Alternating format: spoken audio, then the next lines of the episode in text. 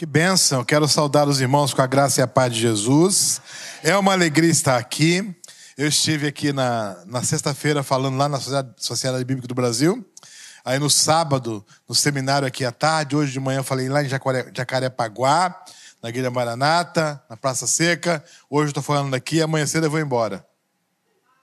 Agora os irmãos têm que falar assim: ah, Deixa eu falar de novo. Falei sexta-feira, sábado à tarde, hoje de manhã em Jacarepaguá. Prego aqui, amanhã eu vou embora. Ah, eu também vou sentir muita falta de vocês e tem sido uma bênção. O pastor Paulo me conheceu hoje, mas eu já o conheço há muitos anos, porque teve um período da minha vida que ele foi o meu pastor através das músicas. E Deus foi usando as músicas para falar comigo. Eu tive muitas experiências, compartilhei com ele alguma coisa, de momentos quando Deus veio ao meu encontro. Numa dessas experiências, eu estava passando por um período de muita turbulência, muitas perdas acumuladas, né? Quem já passou por perdas aqui? Então, perdas acumuladas, pressão emocional. Um dia eu estava numa viaduta com meu carro, comecei a chorar, tive uma crise de choro intensa, tive que ir para o acostamento, parar o carro, ligar o pisca-alerta para chorar. E eu tinha recebido um, um CD de um amigo, gravou lá várias músicas, falou: oh, ouça essas músicas aqui, é do pastor Paulo, ele canta a Bíblia. E eu estava chorando, não tinha ouvido ainda o CD, olhei no console do carro, estava lá o CD, eu coloquei, quando plugou o CD, o pastor Paulo entrou cantando: Toque por mim, Espírito Santo. E o Espírito Santo entrou no meu carro e abençoou a minha vida, e botou a mão na minha cabeça, levantou minha cabeça e falou comigo: Eu estou com você, vai em frente, você vai passar e Deus vai te abençoar. E assim as músicas vinham me abençoar na hora certa. E eu sou grato a Deus por sua vida, pastor. Deus te abençoe. Tenho certeza que eu não sou o único. Tenho certeza. Que Deus abençoe a sua vida.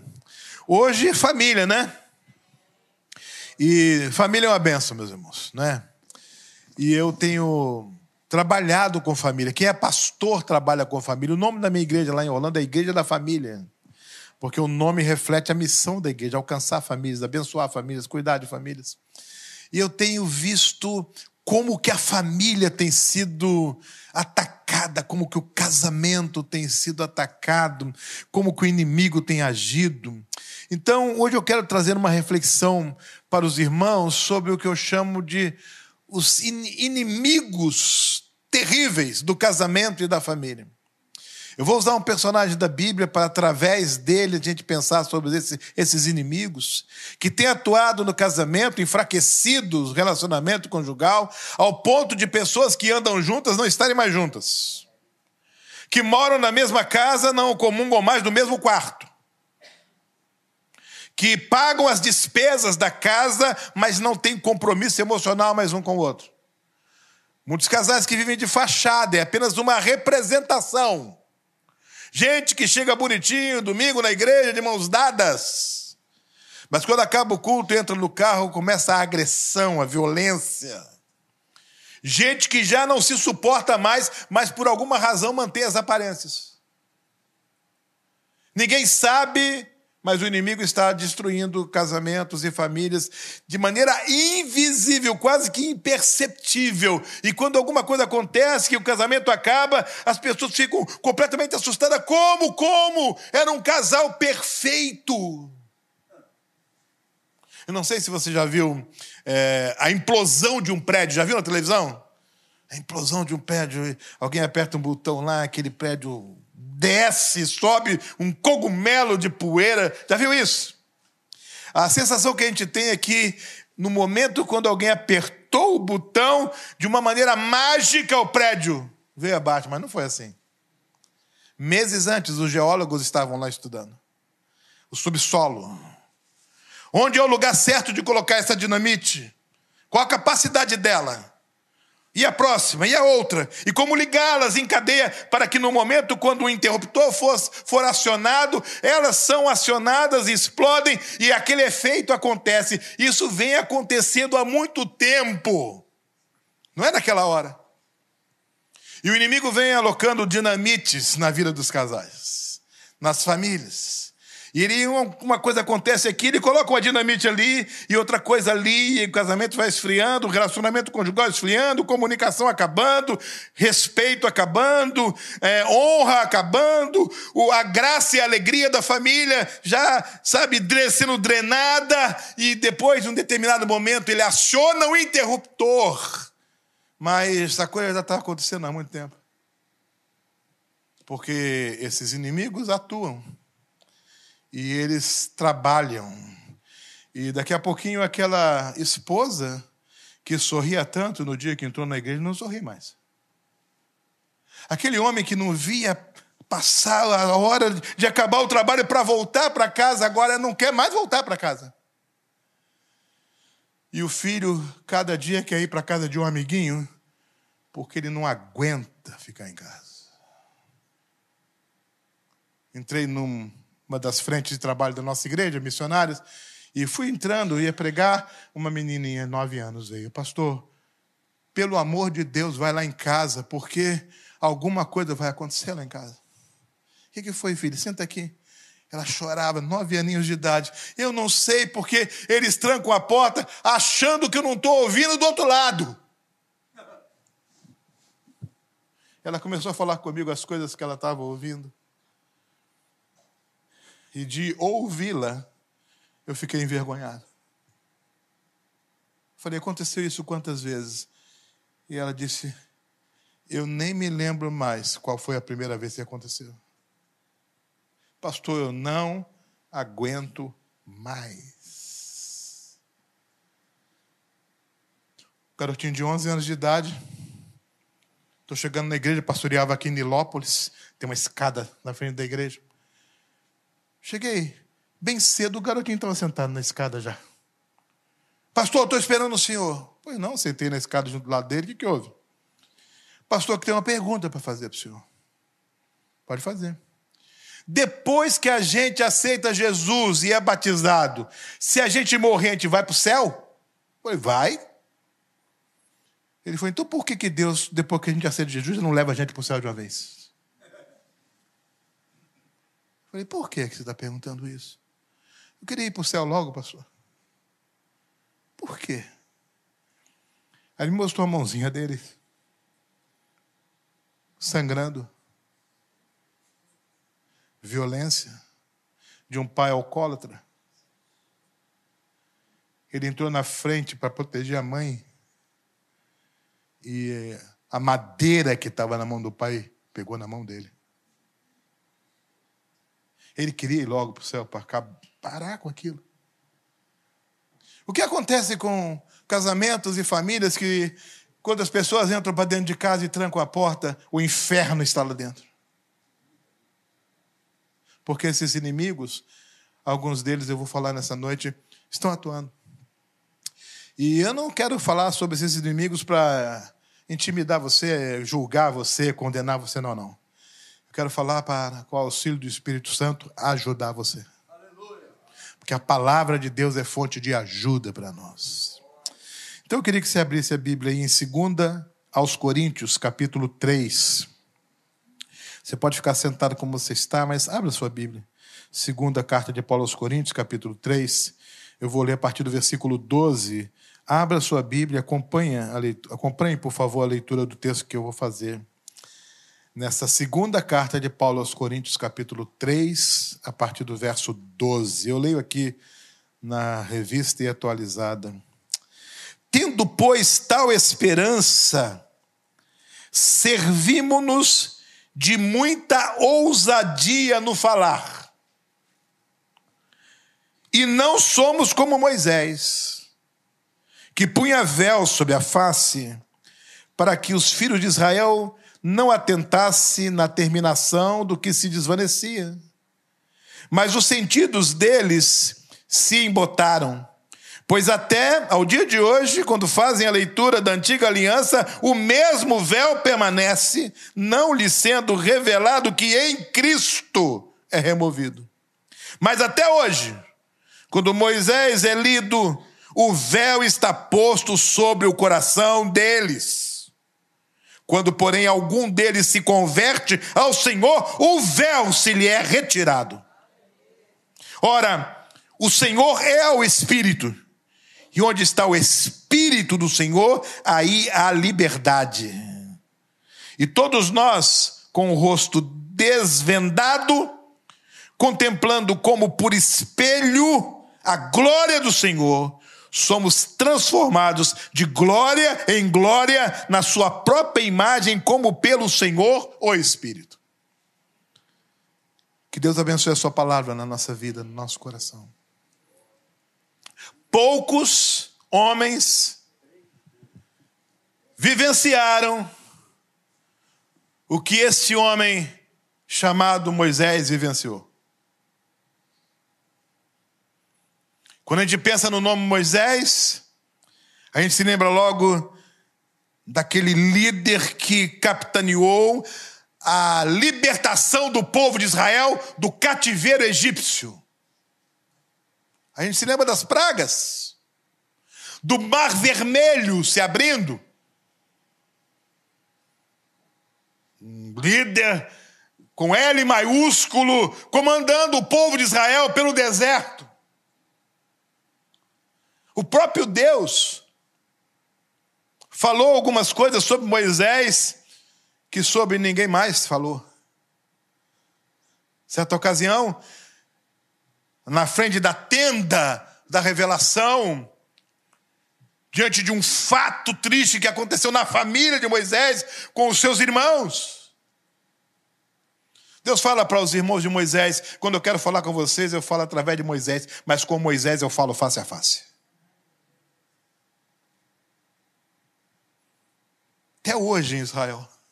Até hoje. O nome Moisés, Moshe, é um nome forte, poderoso. Que sai do Antigo Testamento, vai para o Novo Testamento e Paulo escreve uma carta para a igreja de Corinto dizendo assim: Eu vou ser ousado, hein, no que eu vou falar. Mas nós não somos como Moisés. Como é que é, Paulo? Você pode repetir isso aí que está falando? Não nos confunda com Moisés. Nós não jogamos o time de Moisés. E Paulo fala, né, aí no texto que lemos, deixando claro que não ser como Moisés significa que Moisés está por baixo. Graças a Deus que nós não somos como Moisés, é o que está escrito aqui. Mas por que, Paulo? O que que Moisés fez de tão grave ruim que o que ele fez de bom não te motiva a relevar o que ele fez? O que que te constrangitou tanto ser assemelhado a ele? Por que você está querendo se distanciar da figura desse grande servo do Senhor? Meus irmãos, para responder essa pergunta, a gente tem que mergulhar na vida de Moisés. E ao fazer isso nessa noite, eu quero conectar isso com a família, com o casamento. Eu quero destacar, a partir da, da vida de Moisés, quem são os inimigos do casamento e da família, que nós estamos constatando todo dia no gabinete pastoral, nas visitas, nas conversas. Em Êxodo capítulo 32, Moisés está no monte. Só ele Deus. A Bíblia diz, você pode ler, que Deus fez pedras. Deus fez. E Deus escreveu nas pedras. Nós não sabemos como. Já anotei no caderninho, quando chegar no céu, vou chamar Moisés. Moisés, como é que foi isso aqui?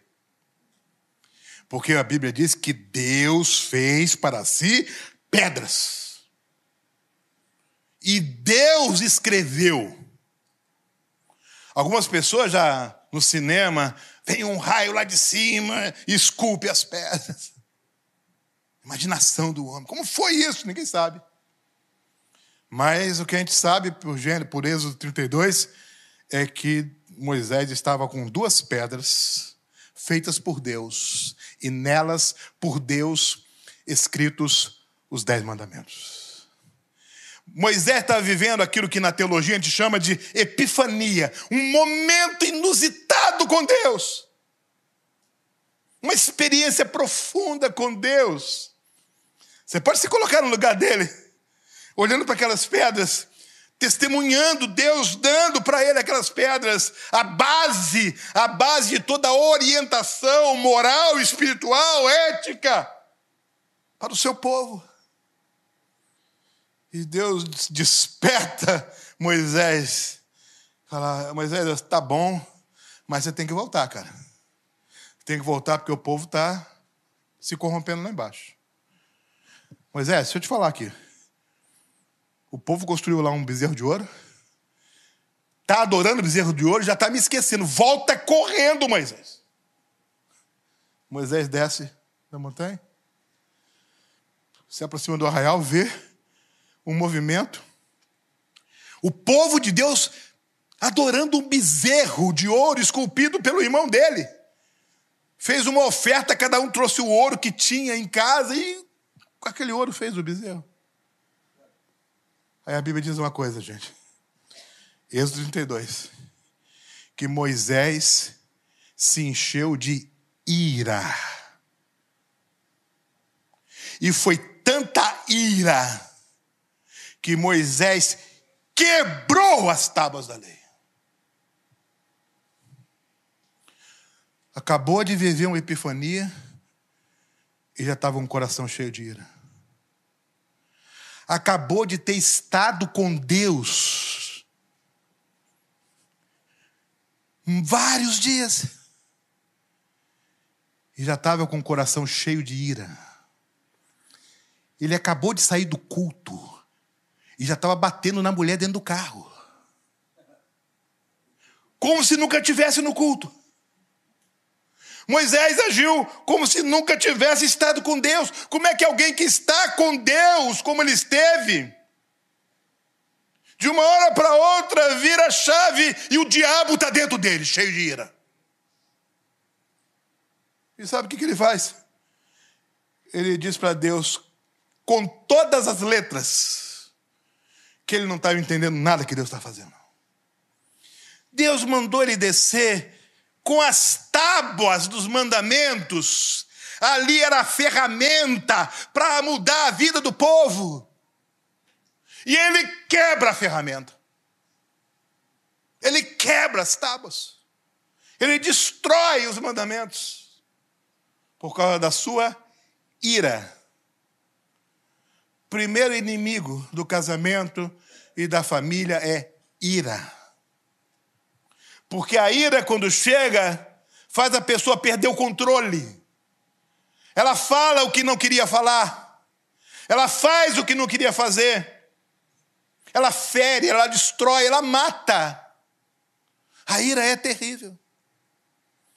E as pessoas, meus irmãos, estão se irando com motivos pífios por qualquer coisinha. Mas, voltemos aqui para Moisés. Moisés, que espanto é esse todo? Deus já tinha te falar lá em cima tudo que estava acontecendo. Não é novidade nenhuma para você. Você já desceu de lá sabendo que tinha bezerro de ouro, que o povo estava idolatrando. Por que você quebrou essa pedra? Deus não mandou quebrar pedra.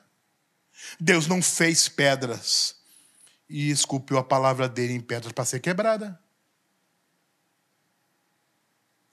Por que todo esse chilique? Por que toda essa, essa representação? Talvez seja porque Arão tomou o lugar dele no espetáculo. Talvez ele quisesse exibir aquelas tapas da lei como um triunfo, um troféu.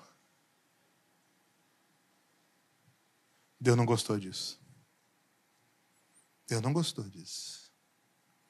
A ira é um negócio complicado, porque faz você se esquecer de Deus. E impede que você se submeta a Deus. E por causa de uma palavra mal colocada, a ira nasce no coração do outro. Por causa de uma resposta, fere a alma do outro. E a ira é capaz de fazer alguém quebrar uma mesa com um murro dar um pontapé numa porta, chutar um animal, bater no filho com um pedaço de pau, até matar. E emocionalmente matam muito, ferem muito, machucam muito.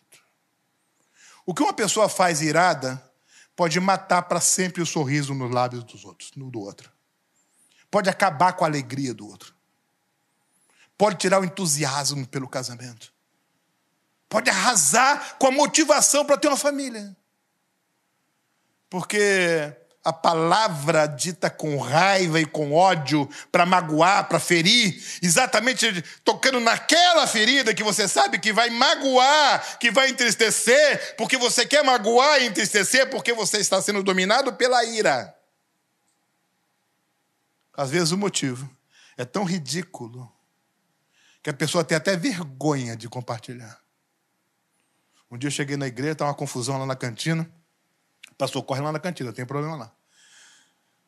Cheguei lá, estava dois irmãos brigando. Olhos esbugalhados, faces vermelhas, punho cerrado. Se tivesse um revólver, já tinha tido tiro. O que está acontecendo aqui, gente? Está acontecendo aqui, pastor, aqui? Só tinha um guardanapo. Ele pegou o guardanapo e serviu o pastel para o filho dele. No, no meu filho, ele serviu o pastel sem guardanapo. Não estava brigando por causa do pastel, não, do guardanapo. Pastel tinha para os dois. E um já estava a ponto de partir para cima do outro por causa da falta de sabedoria do cantineiro que ele podia ter rasgado o guardanapo na metade e dado a metade para cada um. Espera um pouquinho. Culto vai começar daqui a 15 minutos. Vocês estão se degladiando aqui na casa de Deus por causa de guardanapo? Tem certeza? Vocês estão quase partindo para cima do outro? Por causa disso, a ira chegou no coração de vocês por causa disso? Não, não era por causa disso. É por causa de uma semana inteira acumulando coisas, ouvindo coisas, aguentando coisas. As dinamites que o diabo vinha colocando na vida. Ali na cantina, o diabo só apertou o botão. Sabe o que aconteceu? Um deles saiu da igreja. Porque não suportava mais olhar na cara do outro que não fez nada, só o filho recebeu o pastel. Maridos que fazem isso porque o chinelo não estava ali.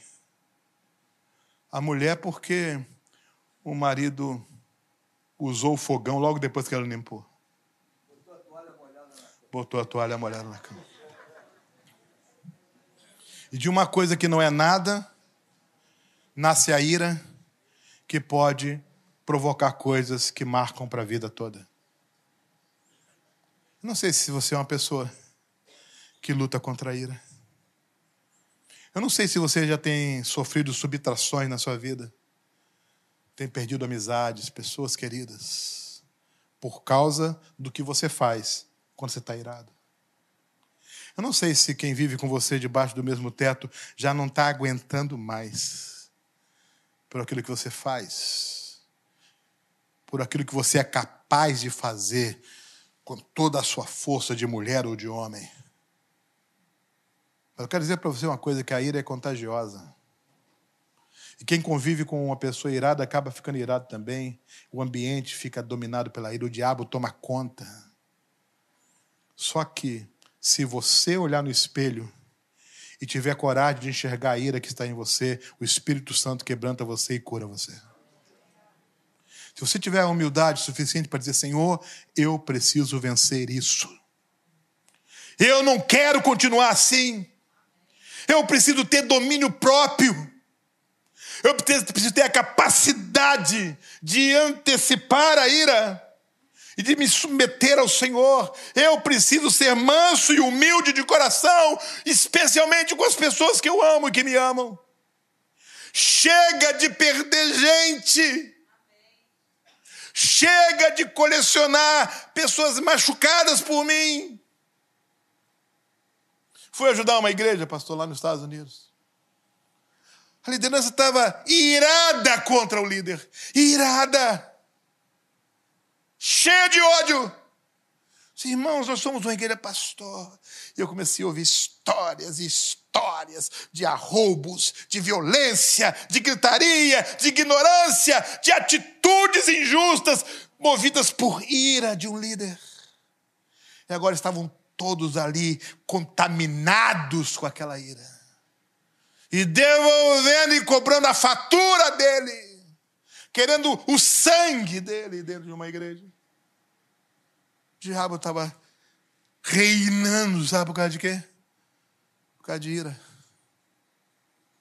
Você tem problema com isso? Não trate a sua ira como um animal de estimação. Você tem que vencer ela. Mas você não vai vencer com autoajuda. Você não vai vencer com psicologia aplicada. Você não vai vencer com o guru. Você não vai vencer com sacrifício, subir a escadaria da penha de joelho. Você não vai crescer visitando um lugar tido como sagrado, caminho de Compostela, e vai lá para Roma, e vai, não vai nada disso. Você vai vencer olhando no espelho, enxergando uma pessoa irada, e dizendo para Deus: Senhor, eu tenho um problema com a ira, mas eu não quero ter mais. Eu quero dizer para você nessa noite: que o Espírito Santo pode agir na sua vida e curar você e transformar você. Você só precisa dizer: é verdade, eu preciso de cura. Abençoa a sua vida, abençoa o seu casamento, abençoa seus filhos, abençoa a sua família. E você vai poder dizer, sendo verdade, eu e a minha casa servimos o Senhor. Números 20. Ali o contexto é outro. Números 20, meus irmãos. O povo está no deserto, com sede. Não tem água. Moisés, não tem água, Moisés. Dá um jeito aí, Moisés. Ah, Moisés, foi para isso que você tirou do Egito para morrer de sede aqui no deserto? Moisés vai falar com Deus, Senhor, chapa está esquentando aqui. Esse povo está chateado. Não tem água, Senhor. Deus fala, Moisés, faz o seguinte: tem a rocha lá, a pedra. Vai lá. E fala com aquela pedra aí, vai sair água. E o povo bebe. Como é que é, Senhor? Ao invés de você vir falar comigo, vai falar com a rocha. Senhor, você está dizendo para mim que esse povo todo aí que está me espremendo, eu vou chamar esse povo para ficar de frente de uma rocha. Eu vou falar para a rocha e vai sair rocha. É isso que eu estou dizendo? Não sei se você já foi lá em Israel, mas a rocha está jorrando água até hoje, tá, igreja? É isso mesmo, Moisés. Vai lá e fala com a rocha. A chave começou a virar. Deus é poderoso mesmo, hein? Olha que eu vou lá falar com essa rocha. E vai sair água. Aí Moisés empinou. Opa! Agora eu vou fazer esse negócio acontecer aqui. Me lembrou da época que eu estava na escola. Quando eu fiz, na minha época era curso primário. Quem é dessa época aí, para não ficar sozinho, abandonado? Então, cheguei na escola um dia, um garoto forte falou comigo assim: Vou te pegar lá fora. Já sabe o que, é que significa isso? Né? Eu ia apanhar. E meu pai dizia uma coisa: se brigar na rua, bate, que se apanhar, apanha de novo aqui em casa. Esse era meu pai. Aí o rapaz encontrou comigo de novo na hora do recreio e falou: Olha, não adianta correr, não. Vou te pegar lá fora. Eu estava apavorado. Eu nunca desejei tanto que a aula não acabasse. Mas por uma ação do Espírito Santo de Deus mesmo, naquele dia aconteceu um caso. vou falar uma palavra aí. Quem é da nova geração, não tem tempo de explicar a palavra. Depois você vai em casa, vai no Google lá, que você vai saber. Eu esqueci em casa a tabuada. Não dá para explicar para você, é muito complicado explicar. E a minha mãe viu que eu esqueci a tabuada. Aí falou pro meu irmão que estava servindo no exército. Vai lá levar a tabuada pro leste na escola. Eu estava lá na hora do recreio e a, a coordenadora falou: Leste, vai lá na portaria, que teu irmão está lá, trouxe tabuada para você. Meu irmão está lá? Tá, trouxe tabuada para você. Fala com ele que eu só vou precisar da tabuada depois da aula, para ele me esperar lá. Mas como é que você vai precisar da tabuada depois dela? Pode falar com ele, agora eu não preciso da tabuada. Mas eu vou precisar muito da tabuada logo depois que acabar a aula, para ele me esperar lá. Aí eu saí, meu irmão. Meu irmão estava lá. Não entendi nada, eu trouxe tabuada para você. Você vai entender agora. Tem um cara aí que vai me pegar. Ah, é? é. Então vai andando na frente, que eu vou atrás de você. Aí eu fui, o cara estava lá me esperando, falou assim: é você que disse que ia me pegar? É. Tô aqui. O cara borgou a mochila, colocou no chão e falou assim: cara, cara, eu vou arrebentar com você. Você pode querer me arrebentar, mas primeiro você tem que falar com meu irmão aqui. Meu irmão apareceu, ele correu. Meu irmão teve que ir todo dia comigo a partir daqui. Quando Deus falou assim: vai sair a água, Moisés, opa. Aí Moisés reúne o povo para fazer um discurso. Não era para fazer discurso nenhum. Deus mandou ele fazer discurso? O que Deus falou para ele? Falou com a rocha. Ele resolve fazer uma reunião. Fazer um discurso. Aí quando seria lá em Números 20, no versículo 10, olha o discurso com Moisés. Vem para cá. Vocês vão ver se nós não vamos tirar água da rocha. Nós. Você, Moisés, vai tirar água da rocha? Você vai tirar a água da rocha, Moisés? Moisés, você não tira água nem do rio, nem do mar. É Deus que vai tirar. Não é você. Moisés estava trazendo a glória de Deus para ele. Moisés estava querendo que o povo acreditasse a ele a água que ia sair da rocha. Nós vamos fazer a água sair. Ao invés de falar, ele vai lá e bate, porque tinha que ter um show. É. Ele bate na rocha, a água sai, a água não saiu por causa dele. A água saiu por causa do povo. Se em Êxodo 32 temos um Moisés irado, em Números 20 temos um Moisés soberbo, orgulhoso. Inimigo número 2 do casamento e da família. Soberba. Eu que mando aqui. Sou eu que boto comida nessa mesa. Sou eu que arrumo. É a minha vontade. Eu tive um colega de infância que o, o pai perguntava a todos os filhos onde queriam ir nas férias, só para ir num lugar onde que ninguém não queria. Maldade. Quem paga as contas sou eu. Vai onde eu quiser ir. Orgulho. Eu vi um cara ensinando na internet, se diz assim: quando eu chego em casa, a minha mulher já vem com o chinelo para eu calçar, a minha filha já vem com o copo, copo d'água, outro já vem tirar o meu casaco, porque o rei chegou em casa. Que Bíblia que esse cara está lendo? Deve ser um vadimecum do inferno. O rei chegou em casa? Marido é rei? A mulher não é mais auxiliadora, é escravadora?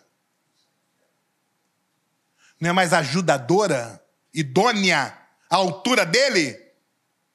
Inteligente, sábia, que edifica a casa, que pode ser cheia do Espírito Santo, responsável por guardar as fontes espirituais da família? Não mais, é uma escrava por causa da sua soberba? Por causa do seu umbigo que tem que aparecer? Por causa do seu nome que tem que estar nos holofotes? A soberba destrói relacionamentos. Condena você à solidão. Ninguém aguenta ficar ao lado de uma mulher ou de um homem soberbo. Só fala de si. O que, que eu faço? O que, que eu fiz? Eu sou o melhor, eu sou o cara. Mulheres soberbas. Ai do meu marido se não fosse eu. Eu que sou responsável. Olha, não vou dormir com você, você não está merecendo, não. Soberba. Orgulho. A Bíblia diz, meus irmãos, que a soberba precede a ruína.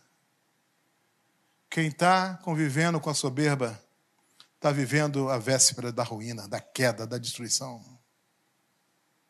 E sabe, os problemas vêm na família. E sabe por que, que não resolve? Por causa de soberba. Pastor, eu tenho que contar um negócio para o senhor, mas não conta para o meu marido que eu vim aqui, não, senão ele me mata. Como é que é? O seu marido te mata porque você veio buscar ajuda? Se ele sonhar, pastor, que eu estou aqui, ele mata eu e o senhor. Agora eu já entrei na história também agora. Não, mata a senhora mesmo. Eu não tenho nada a ver. A senhora que me procurou aqui. Pastor, eu quero falar uma coisa com o senhor, mas o senhor promete que não vai falar para minha mãe? Por que, filho? Se a mãe souber, ela me bate. Ela me bate com o fio do ferro, pastor. Como é que é o negócio? Ela dobra o fio do ferro e me bate com o fio do ferro. Olha aqui meu braço, pastor. Pastor, eu estou três dias sem almoçar. Por quê?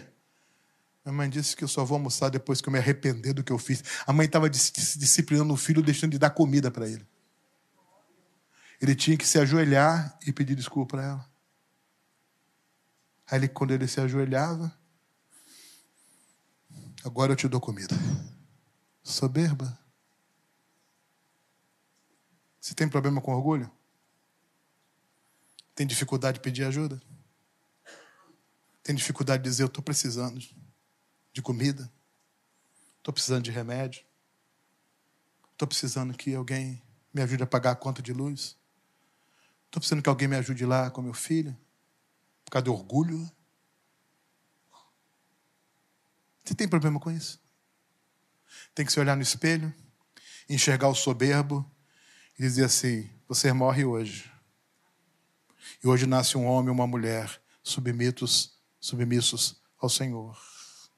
Eu quero dizer para você nessa manhã, nessa noite, que o Espírito Santo pode quebrantar você. Se você pedir para ser quebrantado. Se você fizer aquela oração da canção, quebranta-me. Quebra-me. A Bíblia diz que, que Deus aborrece o soberbo, mas dá graça ao humilde. Então o soberbo está longe da graça e o humilde está perto da graça. Tem soberba na sua relação conjugal? Tem soberba nos seus relacionamentos? Teve uma época na minha vida que eu fazia consultoria, fui numa empresa e comecei a entrevistar umas pessoas. Uma gerente falou assim: Quero logo avisar para o senhor no seu relatório, hein? No seu relatório, diga que tudo que foi feito aqui foi o chefe, senão ele vai demitir o senhor. Como é que é a história? Aqui tudo quem faz é ele. Na verdade, quem faz somos nós. Mas a gente tem que dizer que é ele.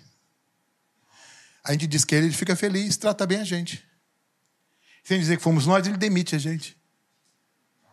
Sabe o que alimentava o ego dele? Todo mundo falar, graças à sua sabedoria, graças à sua inteligência. Ah, se o senhor não tivesse tido aquela ideia, mas a ideia não foi dele. Êxodo 34. Tábua da lei quebrada. Moisés teve que subir de novo. Aí Deus falou: agora é você que vai arrumar as pedras. Não vou fazer outras. E digo mais: eu só vou ditar, agora é você que vai escrever. E escreva direito. Eu estou vendo, agora já imaginando. Moisés lá escrevendo. Não farás o tá errado, Moisés, pega outra pedra. Vou falar. Escreva direito, Moisés, não vai caber, hein? Pode pegar pedras maiores, com esse tamanho de letra aí não vai caber. Moisés padece agora. Agora não é mais uma epifania. Agora Deus está disciplinando ele. E ele se submete. Quando ele desce, meus irmãos, ele não sabia, mas tinha um brilho no rosto dele. Tinha um brilho. E quando ele encontra as pessoas, Moisés tem um brilho no seu rosto, ah, no meu rosto, é, tem um brilho. E ele percebe que as pessoas começam a submeter-se a ele, a obedecê-lo, reconhecer que ele tinha estado com Deus, que tinha um brilho no rosto dele que não tinha no rosto de mais ninguém. Deus disciplinou Moisés e colocou uma marca no rosto dele. Aí Moisés inventa um véu. Que véu é esse, Moisés? Deus nem te falou que tinha o brilho. Agora Moisés inventa uma história que quando ele entra na tenda, ele tira o véu, quando sai da tenda, coloca o véu. A gente vai estudando na Bíblia para que esse véu, que ideia é essa de véu? E quem vai dizer para a gente o porquê do véu é o apóstolo Paulo, no texto que nós lemos. O apóstolo Paulo disse, inspirado pelo Espírito Santo, que Moisés colocava o véu para que o povo não percebesse que o brilho estava acabando. Para mentir para o povo para enganar o povo. Então a gente tem em Êxodo 32 o Moisés irado, e em Números 20 o Moisés soberbo, agora aqui nós temos Moisés manipulador. Manipulando o sagrado, enganando as pessoas. Todo mundo achava que tinha brilho, mas debaixo do véu só tinha o rosto de Moisés, sem brilho. Manipulação. Terceiro inimigo do casamento e da família? Manipulação. Tudo tem que ser do meu jeito. E eu sempre vou dar o meu jeitinho. Eu vou ameaçar. Eu vou punir. Eu vou fazer isso ou aquilo, mas eu vou manipular todas as situações, jogar um contra o outro, filho contra a mãe, filho contra pai. Eu vou arrumar um jeito, mas tudo vai ser do jeito que eu quero, porque eu vou manipular tudo. E é horrível isso, porque o, o dia que o manipulado descobre que está sendo manipulado, do amor por aquela pessoa, ele passa a sentir asco.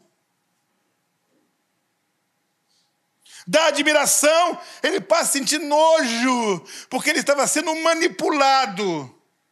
Era tudo mentira. Era só para o prazer dele ou dela. Era só para a vontade dele ser feita. Um manipulador. Eu tenho encontrado maridos manipuladores e esposas manipuladoras.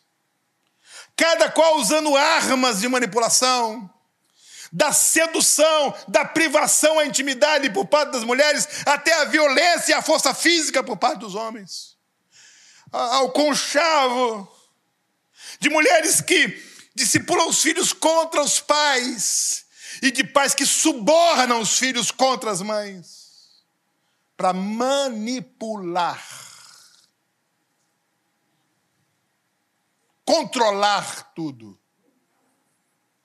Porque eu não admito que algo diferente do que eu quero, do que eu penso, aconteça. A manipulação acaba com o diálogo, mata o respeito, exclui a dignidade, transforma em coisa as pessoas. O outro passa a ser um mero instrumento para eu conseguir o que eu quero. Não é mais uma pessoa, é uma coisa. E ninguém gosta de ser coisa. E ninguém aguenta muito tempo sendo coisa. E ninguém suporta mais o brilho do casamento é que desvanece. A família perde o sentido. Tudo é fake. Tudo é aparência. Agora veja, quando a ira se casa com a soberba, nasce a manipulação. Porque todo manipulador é um irado e é um soberbo. E é aí que o diabo está trabalhando. Pastor, como deixar de ser irado? Como deixar de ser soberbo? Como deixar de ser manipulador? Permitindo que o Espírito Santo de Deus quebrante você. Às vezes, meus irmãos, Deus tem que usar ferramentas duras para tentar quebrantar você. Sabe como é que eu vou encerrar o sermão? Com uma experiência que eu tive quando eu fui pastor em Cuiabá. Antes de ir para aquela igreja, alguém falou assim: Lécio, toma cuidado, hein? Tem um médico lá que é o dono da igreja. E ele não gosta de pastor, não. Ele é cruel. Eu fui, Deus mandou ir para aquela igreja, eu fui. Conheci o médico doce de pessoa. Primeiro ano, só doce. Falei com minha esposa: está acontecendo uma coisa errada. Porque o cara, além de ser ruim, cruel, ainda é representador. Ele é artista. Segundo ano, pessoa maravilhosa. Apoiador, cooperador. Terceiro ano, virou meu amigo. Me ensinou a dormir um pouquinho depois do almoço. Vai fazer bem para o senhor, pastor, para a sua saúde. Tenta na rede ali 10 minutos, 15 minutos, meia hora. Vai fazer bem, me ensinou. Cuidava da minha saúde. Ia pescar com ele, me ensinou a pescar. Não pesquei nada, mas ele me ensinou. Cinco anos. Ele não mudou. Convidei ele para almoçar lá em casa. Falei, querido, eu quero falar uma coisa com você. Cinco anos atrás, eu ouvi isso, isso, isso e isso de você. E nesses cinco anos que eu estou aqui, eu estou vendo exatamente o contrário. Ele falou, pastor, tudo isso que você ouviu era verdade. Como é que é? Eu era tudo isso aí. Eu era mal. Você não ouviu nem a metade. Eu odiava pastor. Teve uma época que eu era tesoureiro. No dia de pagar o pastor, eu viajava. Ficava 15 dias. Já imaginou? Mas a minha filha casou e me deu um netinho. E aquele netinho passou a ser a razão da minha vida. Mas antes desse netinho completar um ano, meu genro estava viajando com a minha filha e o netinho no carro, viu uma tempestade fortíssima. Barranco veio abaixo, levou o carro. Quando a minha filha percebeu, meu netinho não estava mais nos braços dela. E nunca mais tivemos notícia do meu netinho. Eu entrei no meu quarto. Eu não queria comer. Eu não queria nada. E eu chorava. E eu chorava. E eu chorava. E eu fiquei dez dias no meu quarto, pastor. E quando eu saí do quarto, eu já era essa pessoa que o senhor conheceu aqui. Deus precisou permitir isso para que eu me quebrantasse diante dele, que eu descesse do meu pedestal, do meu trono, da minha empáfia, e eu me humilhasse pela primeira vez na vida, eu encostei meu rosto no chão e pedi misericórdia de Deus. Eu era, mas eu não sou mais, porque o Espírito Santo me quebrantou. Você pode ficar em pé? Bate sua cabeça, feche seus olhos. Eu era pastor, mas eu não sou mais, porque o Espírito Santo me quebrantou. O Espírito Santo pode te quebrantar nessa noite, querido. Você que está em casa assistindo pela internet, o Espírito Santo pode te quebrantar aí agora. Você tem que imaginar um espelho diante de você. Pode fechar os seus olhos. Imagine que está diante de um espelho. Será que você consegue enxergar o quanto de ira há em você? O quanto de soberba há em você? E o quanto de manipulador há em você? E será que você tem coragem, força, fé para dizer, Senhor, eu tenho sido tudo isso, mas eu não quero ser mais. Quebranta-me, Senhor. Essa é uma das orações mais corajosas que o homem pode fazer. Quebranta-me, Senhor.